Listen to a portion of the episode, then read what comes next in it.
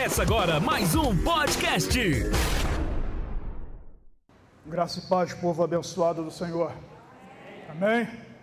Glórias a Deus. Você já cumprimentou esse irmão aí do teu lado? Já deu a paz do Senhor para ele, para ela? Já disse como ele, ele e ela estão bonitos? É, porque o coração alegre formoseia o rosto. É, o coração alegre formoseia o rosto. Esse é o povo mais feliz da terra. É o povo mais feliz da terra. O povo que enfrenta as dificuldades, mas sabe que a vitória é certa. Aleluia, glórias a Deus. As lutas elas fazem parte, só nos fazem crescer ainda mais. Glória a Jesus. Meus irmãos, eu creio que nós estamos vivendo um novo tempo no Ministério Plenitude. E eu creio que isso que nós estamos vivendo vai se irradiar, vai contagiar outras pessoas, outros ministérios, porque esse objetivo é fazer com que o Evangelho cresça, que o nome do Senhor seja conhecido, exaltado entre as nações. Nós cremos, Senhor, num, nós cremos num crescimento, mas nós não cremos só num crescimento, mas como nosso pastor presidente tem falado, nós cremos num crescimento acelerado. Crescimento acelerado. Aquilo que estava para acontecer há meses, há anos, Deus vai antecipar, Deus vai trazer a existência, Deus vai. Aleluia! Nós cremos que Deus vai antecipar quando você menos esperar aquilo que você tanto, tanto sonha, tanto quer, vai estar aparecendo, vai estar saindo, vai estar chegando à tua casa, à tua mão, em nome do Senhor Jesus. Aleluia! Eu creio, Senhor, que, eu creio, meus irmãos, que nós estamos vivendo tempos de prosperidade. Eu creio que o Senhor quer prosperidade. Agora deixa eu te dizer uma coisa, creia nisso. Creia nisso. Porque Deus não dá aquilo que a pessoa repudia. Se você não quer, Deus não vai te dar. Você pode até querer, não, eu sou um salvo miserável, não tem problema não, você vai ser salvo miserável, tu vai para o céu, lá tu vai ter de tudo, vai andar em ruas de ouro, mas vai viver como miserável na terra. Mas Deus quer que você prospere nessa terra também. Deus quer que você prospere aqui nessa terra também, que você coma do bom e do melhor. Isso é a palavra de Deus. O apóstolo Paulo, lá em Filipenses capítulo 4, verso 13, quando ele diz lá, posso todas as coisas que na, naquele que me fortalece, nós sabemos que ele está falando ali de viver acima das circunstâncias, porque ele diz: Eu aprendi a ter abundância e aprendi a ter fartura, mas eu também aprendi a padecer necessidade. Eu aprendi. Ele está dizendo o seguinte: Eu aprendi a viver acima das circunstâncias, porque eu creio em Cristo. Ele é que, aleluia, é Ele, é o Senhor. Ele é minha fonte. Então eu aprendi a viver sob todas as circunstâncias. O problema é que a gente só vê aquela parte que ele diz que é padecer, aprendi a padecer necessidade. Mas se nós virarmos a moeda, a moeda também vai dizer lá que eu aprendi a viver em abundância também. Eu aprendi a viver em abundância. Provérbios 8, 17 e 18 diz: Eu amo os que me amam e os que de madrugada me buscam me acharão. Mas não para aí. Não para aí. Verso 18: riquezas e, e honra estão comigo, riquezas duráveis e justiça. Riquezas duráveis e justiça. Nós sabemos que às vezes enfrentamos momentos de luta, de dificuldade, de escassez, mas isso nós vencemos e nos tornamos mais fortes como costumam dizer por aí, nós subimos um outro patamar. Cada prova que nós vencemos, nós subimos um outro patamar. Cada luta vencida é um outro patamar na vida nossa espiritual. Nós cremos que Deus tem algo tremendo para fazer em nós e através de nós. Lucas diz, se eu não me engano, no capítulo 21, que o Senhor Jesus de dia, ele ensinava as pessoas vinham ter com ele, vinham aprender, o Senhor operava as maravilhas, os milagres, mas à noite ele subia para orar, não? ele subia para orar, então ele se enchia da glória, ele se enchia da glória, ele se enchia da glória, então quando ele descia de manhã, as pessoas vinham até ele para receber. A glória em mim e através de mim, eu me encho, eu busco, eu oro, eu leio a palavra, eu me encho de Deus. Então, quando eu me encho de Deus, eu estou cheio. Quando eu saio, as pessoas vêm até mim, para que eu possa também transmitir essa glória. E nós estamos vivendo esse momento, um momento de glória no Ministério Plenitude. Eu creio nisso, eu tomo posse disso. Eu tomo posse disso. Aleluia, glórias a Deus. Aleluia, aleluia. Gostaria de compartilhar com os irmãos Evangelho segundo Mateus, no capítulo 21. Quero falar sobre arrependimento nessa noite. Por que, que eu quero falar sobre arrependimento? Porque Deus tocou no meu coração para falar sobre arrependimento. Porque nós temos que entender que Deus é o Deus dos impossíveis, mas Deus não é Deus dos absurdos. Deus não contradiz a tua palavra. Nós buscarmos, eu amo os que me amam, os que de madrugada me buscam me acharão. Mas nós temos que viver uma vida no altar. Se nós queremos experimentar e ver a glória de Deus em nossas vidas, nós precisamos ter uma vida no altar. O arrependimento precede o perdão. O arrependimento precede o perdão. Eu me arrependo. Eu reconheço que eu pequei, que eu preciso de perdão, então o perdão vem. Mas eu preciso reconhecer, primeiro, que eu preciso melhorar em algumas áreas. Por que, que a gente às vezes comete os mesmos erros sempre? Sempre cometendo os mesmos erros, sempre caindo nos mesmos pecados. Por quê? Por quê? Tem coisas que somos nós que temos que fazer. O Senhor já nos encheu com a sua graça. O Senhor já nos deu a salvação. O Senhor já nos encheu com o seu espírito. Tem coisas que sou eu que tenho que fazer. Deus não vai fazer aquilo que eu tenho que fazer. Se eu tenho um problema com meu irmão, é eu que tenho que ir lá e perdoar, não é Deus que tem que ir lá e perdoar por mim, não. É eu que tenho que ir lá e perdoar o irmão. Tem coisas que sou eu que tenho que fazer. Glórias a Deus. Capítulo 21, todos acharam? Verso 28 ao 32. Arrependimento metanoia, mudança de mente.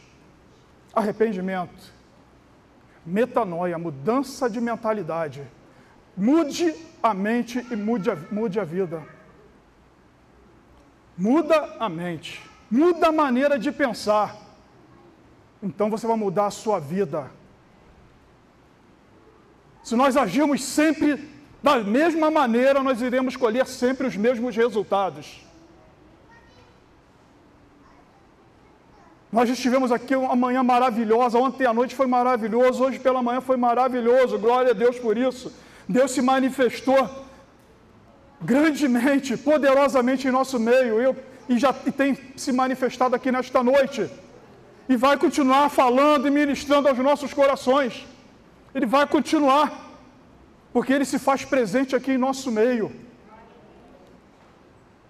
O Deus que, disse lá, haja lá em Gênesis, haja e tudo se fez, é o mesmo Deus que está aqui. É Ele, é o mesmo Deus. É o mesmo Deus que está aqui. Agora abra o coração, não endureça o seu coração. Quando ouvir a palavra do Senhor, não endureça o seu coração. Abra o coração para o que Deus tem a falar. Porque Deus fala conosco. Não é Nelson, não, não é irmão Nelson, não. Porque quando eu trago aqui para compartilhar uma palavra com os irmãos, porque Deus já falou no meu coração também. Porque enquanto estamos meditando, o Senhor está falando conosco também. Eu também tenho coisas pra, que eu preciso melhorar. Eu também tenho coisas que eu preciso crescer. Tem áreas também que a gente precisa se arrepender.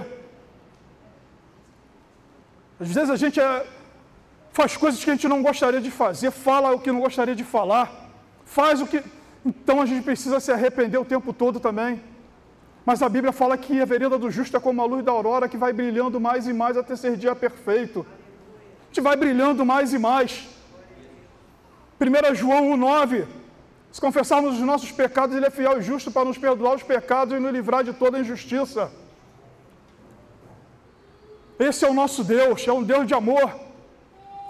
É um Deus de amor. Glória a Jesus. Aleluia. A parábola dos dois filhos. Mas que vos parece? Um homem tinha dois filhos. E dirigindo-se ao primeiro, disse: Filho, vai trabalhar hoje na minha vinha. E ele respondendo disse: Não quero. Mas depois, arrependendo-se, foi. E dirigindo-se ao segundo, falou-lhe de igual modo. E respondendo, ele disse: Eu vou, Senhor. E não foi. Qual dos dois fez a vontade do Pai? Disseram-lhe disseram eles: O primeiro, disse-lhe disse Jesus.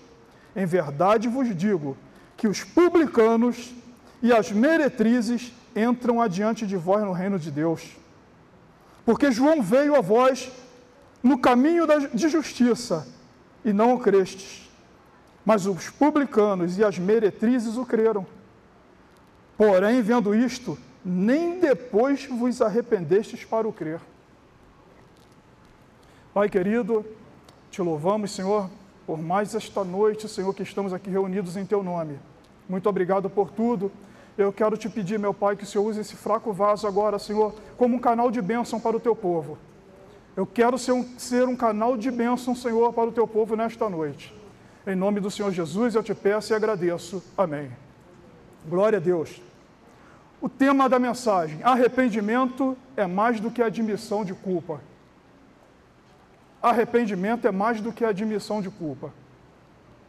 O objetivo: mostrar que o verdadeiro arrependimento gera mudanças. Essa passagem que nós lemos é uma das muitas parábolas de Jesus. A parábola é uma narrativa alegórica. Ela contém algum preceito moral ou espiritual. Essa é muito, uma de muitas parábolas de Jesus. Nessa parábola, ele conta a história de um pai e os seus dois filhos. Um pai com seus dois filhos. O pai aqui nessa parábola é o próprio Deus. O pai nessa parábola é o próprio Deus. O primeiro filho simboliza os publicanos e as meretrizes. O segundo filho simboliza os publicanos e as meretrizes.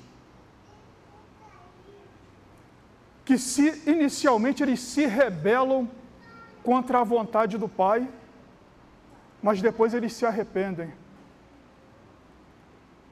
Então, o primeiro filho simboliza os publicanos e as meretrizes, que inicialmente se rebelam contra a vontade do pai, mas depois eles reconhecem, se arrependem e são salvos.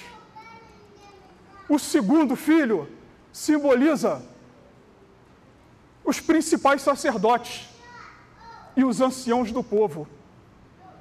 Eles dizem: Eu vou, pai, eu vou fazer. Eu vou fazer. Só que eles nunca cumprem com o seu, cumpri, com, com o seu compromisso. Eles nunca cumprem. Eu vou fazer, mas eles não cumprem com o seu compromisso. Jesus está entrando em Jerusalém. Jesus está entrando em Jerusalém, montado numa jumenta. E o povo aclama ao Senhor. Osana ao filho de Davi. Bendito aquele que vem em nome do Senhor. Hosana nas alturas. Clamando ao Senhor, exaltando, fazendo festa. E o Senhor está entrando ali na jumenta. E o povo está fazendo festa. O povo está fazendo festa. A palavra está se cumprindo. O Senhor está entrando em Jerusalém. Como diz lá, se eu não me engano, em Isaías. O povo está fazendo festa. O Senhor aí em cima de uma jumenta. E o povo está louvando a Deus, adorando. Mas existia uma classe de pessoas, isso ali, esse barulho começou a chamar a atenção de um grupo, de um determinado grupo. Que grupo era esse? Eram os anciãos do povo e os principais sacerdotes.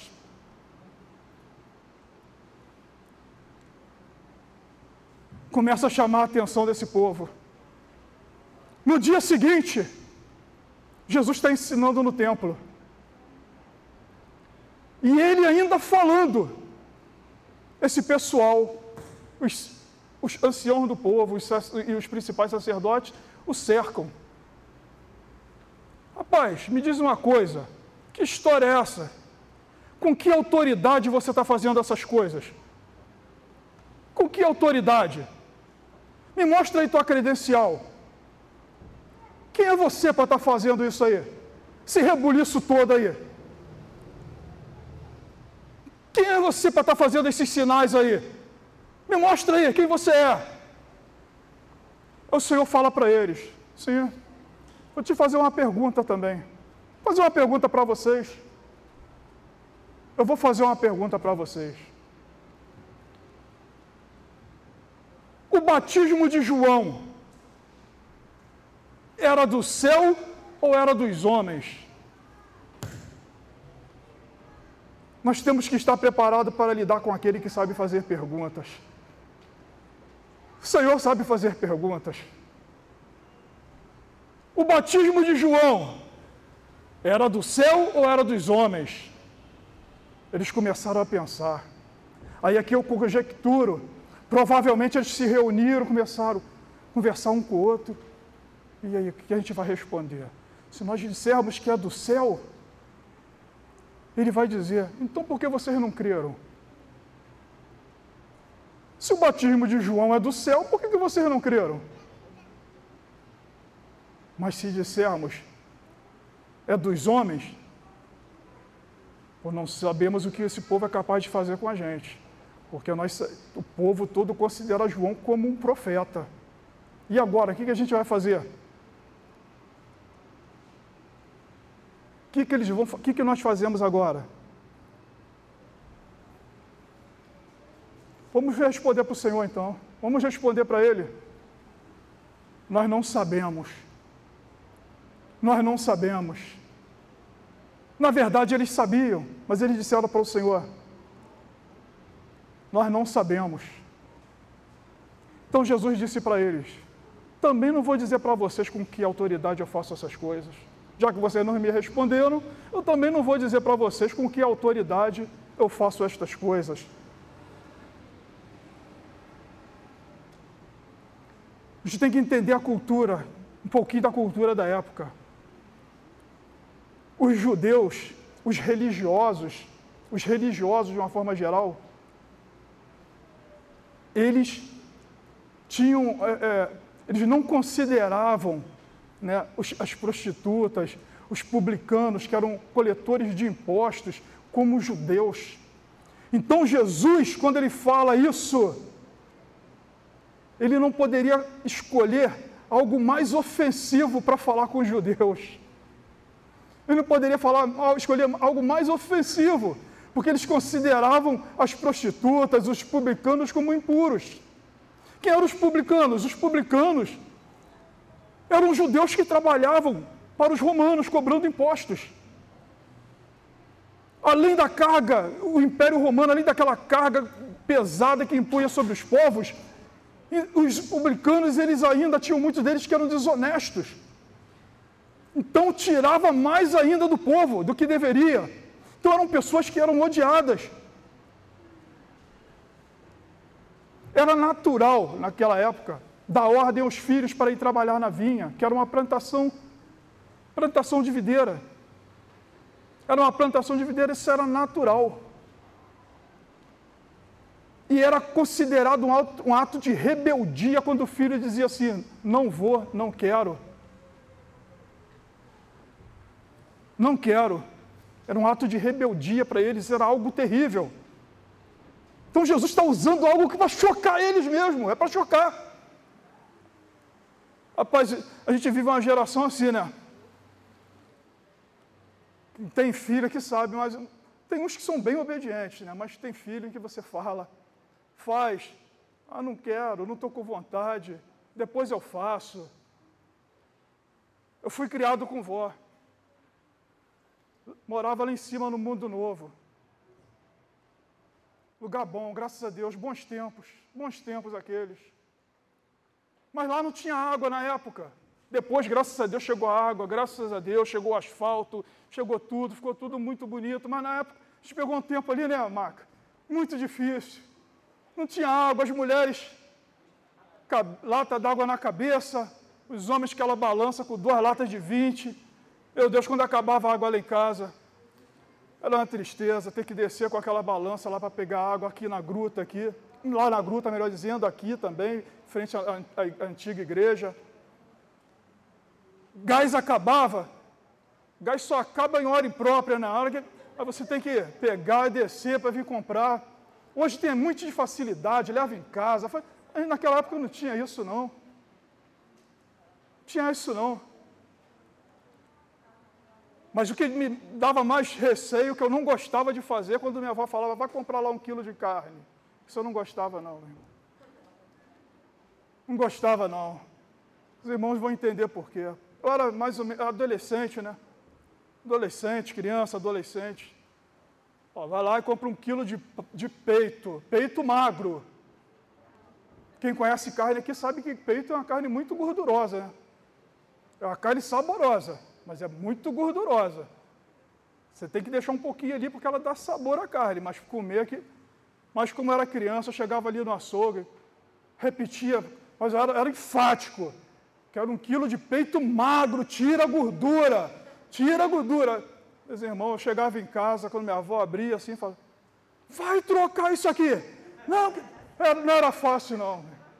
Não era fácil não. Vai trocar essa carne, só tem gordura aqui. E tinha que chegar lá, ó, tem que trocar isso aí, isso aí. Mas era assim. Mas a gente não tinha essa história de dizer assim, eu não vou, eu não quero, não tinha isso não, meu irmão. Tinha não. Quantas vezes precisasse descer para vir aqui embaixo, tinha que vir. Hoje a gente tudo tem tudo à mão, tudo à mão, tudo fácil, e as pessoas colocam dificuldade para fazer. Tudo à mão e as pessoas colocam dificuldade. Mas isso aqui, dizer não para um pai era algo ofensivo. Era algo ofensivo. Mas o pior do que dizer não é quando alguém dizia assim, eu vou, e não ia. Pior do que isso. Pior do que dizer, eu não vou, e ir, era quem dizia, eu vou e não ia. A gente pode ver isso em Ezequiel 18, 21 e 24, depois você pode conferir.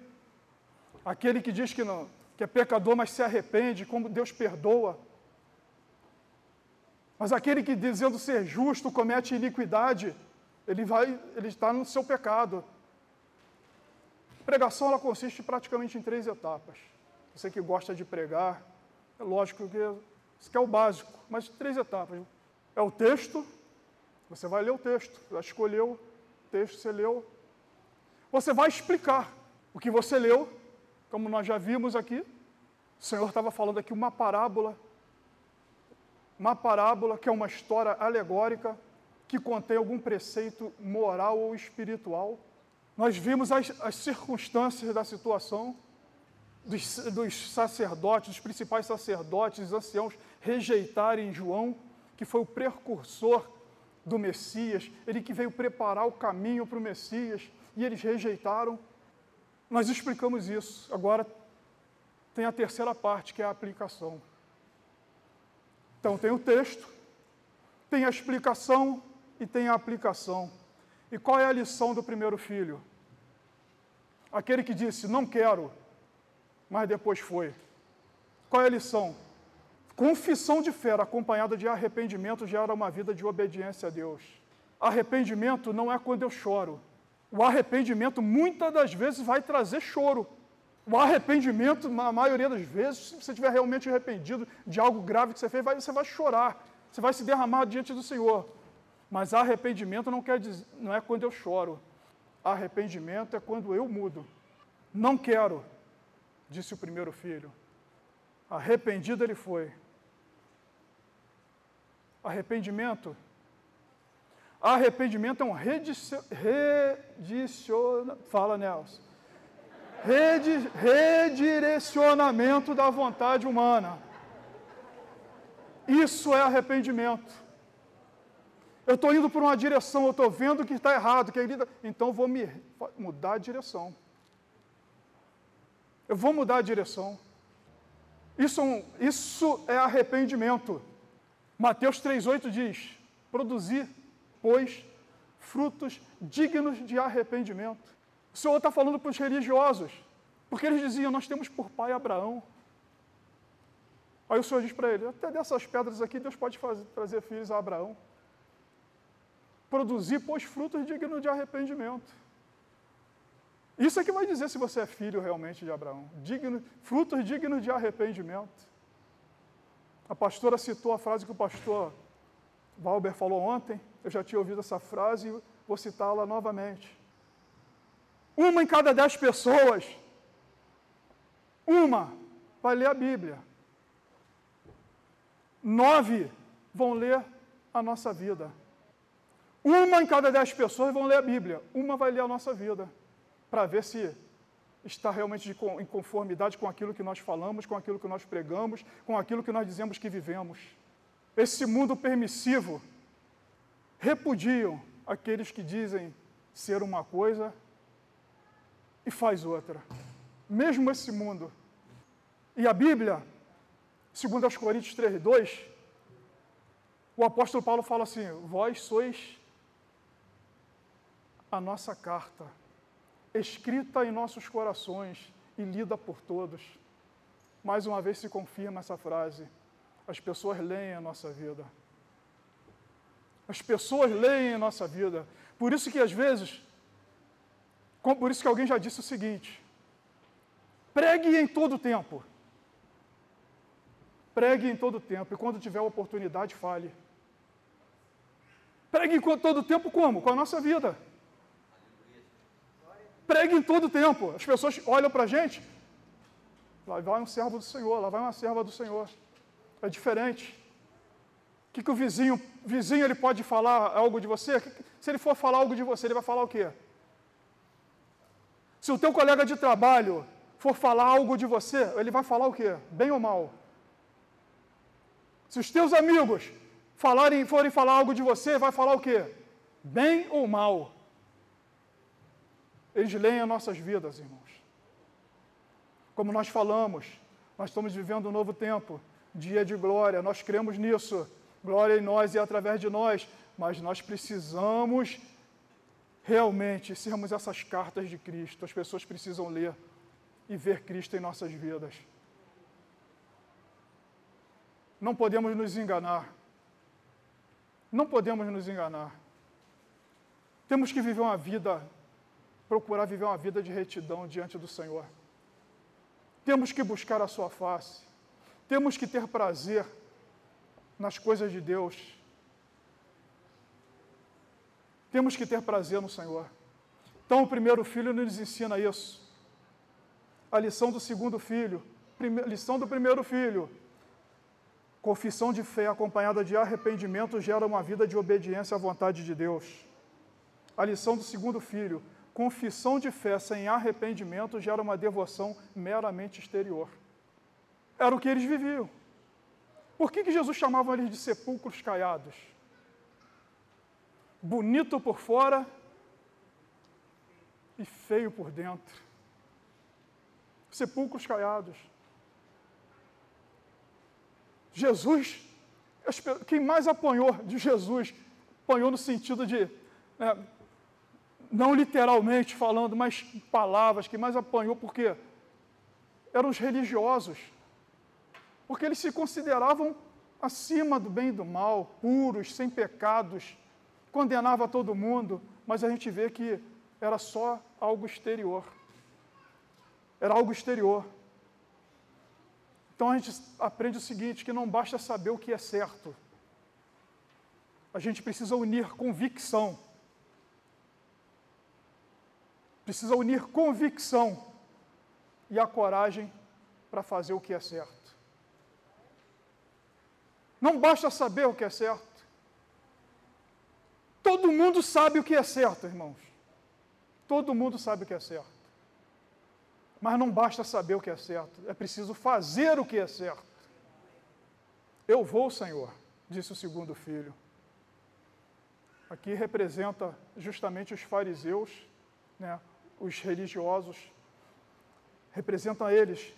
Esse segundo filho representa justamente eles. Eu vou, mas não ia, não obedeciam. Eu vou fazer, mas não fazia. Lucas 6,46 diz: Por que me chamas Senhor, Senhor, se não fazes o que eu vos mando? Jesus veio chamar o homem ao arrependimento, metanoia, mudança de mente. mudança de mente. Mudança de mente. Mude a sua mente, muda a sua vida. Mudando a mente, a gente muda a vida. Tem muita gente, muita gente muito pessimista e fatalista. É o crente Gabriela, eu nasci assim, cresci assim, vou morrer assim, Gabriela. Não é assim, meu irmão. Crente Gabriela. Os irmãos, você pode ter nascido assim, não importa como você nasceu, onde você nasceu, se nasceu em berço de ouro ou não. O importante é o seguinte: Deus tem um futuro brilhante para cada um de nós. Deus tem um futuro brilhante para cada um de nós. Mas nós precisamos desejar isso. Quem é pai aqui? Eu sou pai de quatro filhos, meus irmãos, se eu pudesse, eu daria uma casa para cada um, um carro para cada um. Eles não iam ter problemas, eles não iam precisar passar pelo que eu passei para chegar onde eu cheguei. Você acha que Deus, se nós, que a Bíblia fala, se nós que somos bons, sabemos dar boas coisas, maus sabemos dar boas coisas aos nossos filhos, quanto mais o Senhor, o Deus do ouro e da prata, você acha que Ele não tem prazer em nos abençoar, rapaz? Não repudie a bênção do Senhor, não, porque Deus não vai dar aquilo que você repudia. Peça sim, peça a Ele. Mas faça a sua parte, viva com Deus, busque a Deus, se consagre ao Senhor, tenha prazer nele. Porque eu amo os que me amam, os que de madrugada me buscam, me acharão. Riquezas e honras estão comigo, riquezas duráveis e justiça. Riquezas duráveis está falando aqui de prosperidade. O Senhor, ele falou: Eu, o Senhor, não mudo. Eu, o Senhor, não mudo. Shalom. Os judeus se cumprimentam com shalom. É como se fosse um bom dia nosso, né? Bom dia, boa noite, boa tarde, shalom. Isso é paz. Mas como o pastor Valber falou, shalom significa nada faltando, nada quebrado, nada fora do lugar. Quando eles se cumprimentam, shalom, shalom, pastor Marcelo, shalom, pastora Carla, shalom, shalom, meus irmãos. Nada faltando. Eu te desejo que nada te falte. Aleluia, aleluia, nada te falte, nada quebrado, nada falta fora do lugar. É isso. Esse é o desejo do Senhor para cada um de nós. Esse é o desejo do Senhor. Ele diz que ele não veio chamar os justos ao arrependimento. Ele não veio chamar os justos, mas os pecadores. E a Bíblia diz que não há um justo sequer. Romanos 3,10. Romanos 3,23. Todos os pecados destituídos foram da glória de Deus. Todos carecemos do arrependimento e do perdão do Senhor. Todos. Graças a Deus, porque nós já o reconhecemos como nosso Senhor e Salvador. Glória a Jesus por isso. Aleluia! Isaías diz, eu estou encerrando, e aqui eu estou encerrando. Ainda que os vossos pecados são como a escarlate, eles se tornarão brancos como a neve. Ainda que são vermelhos como carmesim, se tornarão brancos, se tornarão como a lã. Que o Senhor, nos, em sua infinita misericórdia, que o Senhor, em sua infinita misericórdia, nos conceda a graça do arrependimento. Que o Senhor, em Sua infinita misericórdia, nos conceda a graça do arrependimento. Para quê? Para que possamos experimentar qual seja a boa, agradável e perfeita vontade do Senhor. Amém, meus irmãos? Espero que o Senhor tenha falado contigo. Espero que o Senhor tenha falado contigo nesta, nesta noite. É desejo do Senhor tornar você próspero. É desejo do Senhor que vivamos, Senhor, uma vida próspera e abundante. Nosso Deus é um Deus de abundância, de prosperidade. Nosso Deus é o dono do ouro da prata. Isso é o desejo do Senhor. Então receba isso. Eu quero, Senhor. Eu quero isso. O problema todo é que às vezes a gente pede mal, como o Tiago fala. Por quê? O que é pedir mal? É pedir pelos seus próprios deleites. Está é um, tá falando aqui de um sentimento egoísta É a pessoa que quanto mais tem, mais quer, mas ela não ajuda ninguém, ela não faz nada por ninguém. É isso que o Senhor não quer. O Senhor quer para que a gente seja próspero, para que a gente possa promover o reino de Deus. Como o pastor falou aqui de manhã, o Senhor quer que a gente seja próspero para quando estiver faltando alguma coisa aqui na igreja, não pode deixar que eu compro. O Senhor quer que a gente seja próspero para que a gente possa financiar a obra do Senhor, para que a gente possa financiar aqueles que vão em missões. Porque a missão ela se faz com os pés daqueles que se vão, com os joelhos daqueles que se dobram e com as mãos daqueles que financiam. Então que o Senhor possa prosperar cada um de nós. Que o Senhor possa, Senhor, derramar da sua graça e das suas, aleluia, das suas bênçãos sem medida sobre cada um de nós aqui nesta noite. Mas vivam para Deus, busquem a Deus. Se pecou, se arrependa. Não acumule, não acumule nada. Não deixe acumular, não, irmãos.